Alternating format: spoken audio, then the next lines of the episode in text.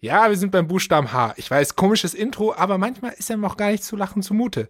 Gerade dann, wenn man in so eine Situation kommt, wo man mit Musikrechten in Konflikt kommt, von dem man vorher keine Ahnung hatte. Und deshalb sprechen wir heute beim Library Music ABC über den Buchstaben H. Und zwar über das Herstellungsrecht. Und das machen wir nach dem Intro.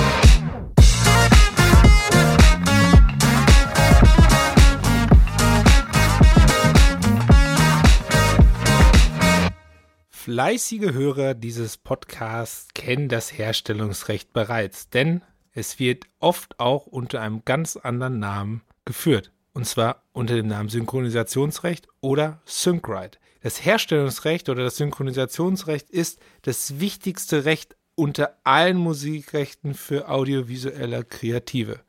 Aber warum betone ich das so? Das Herstellungsrecht steht für die Erlaubnis, Bild und Ton überhaupt, also Bild und Musik überhaupt miteinander verbinden zu dürfen.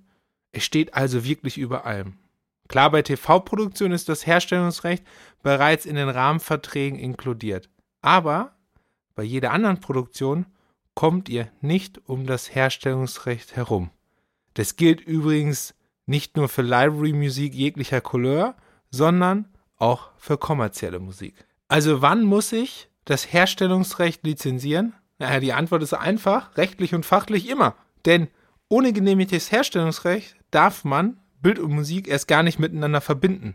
Im professionellen Umfeld spricht man hier dann vom Lizenzieren der Musik. Witzigerweise, was viele nicht wissen, ist, eigentlich dürfte man noch nicht mal Bild und Musik im Schnitt zusammenführen, ohne das Synchronisationsrecht, ohne das Herstellungsrecht vorher lizenziert zu haben. Ist aber total unpraktikabel, denn im Schnitt will man natürlich ausprobieren und am Ende spricht man oft nur über das finale Produkt und, und ob die Musik im finalen Produkt lizenziert wurde.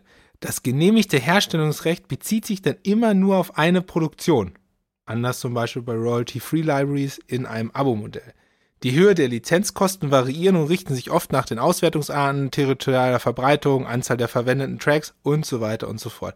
Hier nochmal, wenn ihr bei einer Royalty-Free Music Library ein Abo habt, dann sind dort natürlich alle Nutzungen inkludiert oder je nachdem, was ihr für ein Abo abgeschlossen habt. Das hier nochmal zur, zur Erwähnung, denn ich habe ja gesagt, Library Music hat viele unterschiedliche Geschäftsmodelle. Ja, warum habe ich das Intro so gewählt, dass er manchmal nicht zum Lachen zumute ist, wenn es um äh, Musikrechte geht?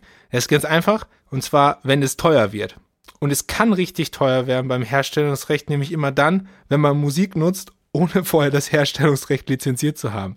Da ist natürlich der Künstler oder der Verlag, die Music Library, not super amused drüber und da gibt es auch keinen Verhandlungsspielraum mehr in den Preisen und kein, ja, wir haben kein Budget und kannst du nicht mal was machen. Also nee, nee, da kann man damit rechnen, dass man nicht nur die volle Lizenzsumme zahlt, sondern darauf auch noch einen Aufschlag bekommt. Denn es ist natürlich klar, dass die Leute, die Musik verwenden in ihren Produktionen, sind natürlich auch dafür verantwortlich, die ordentlich zu lizenzieren. Und richtig teuer wird das dann bei kommerziellen Künstlern, wo es einfach keine Preisliste gibt, an der man sich orientieren könnte. Und da ist man wirklich auf Gutdünken des eigentlichen Rechteinhabers angewiesen. Also nehmt euch mit. Herstellungsrecht ist gleich Synchronisationsrecht, ist das wichtigste Recht als audiovisueller Kreativer, wenn es um die Verwendung von Musik geht. Wenn du tiefer in das Thema Herstellungsrecht Synchronisationsrecht einsteigen willst, dann empfehle ich dir die entsprechende Podcast-Folge. Oder schau bei uns im Blog vorbei, im RipQ-Blog. Da gibt es einen super langen Artikel zum Synchronisationsrecht, in dem ich erkläre, was es genau ist, wofür man es braucht und welche Fallstricke es gibt in Verbindung mit Best Practices, wie man diese Fallstricke, diese Knoten auch wieder lösen kann. Wir hören uns dann morgen wieder zu einer neuen Folge des Library Music ABCs hier im Library Music November. Dieser Podcast-Run von Musik im Hintergrund geht noch weiter. Morgen mit dem Buchstaben I, so wie Igel Aufzuchtstation. Das wäre doch mein Thema. Also, wir hören uns morgen wieder. Ich wünsche einen erfolgreichen und kreativen Tag und bis dahin, keep ripping.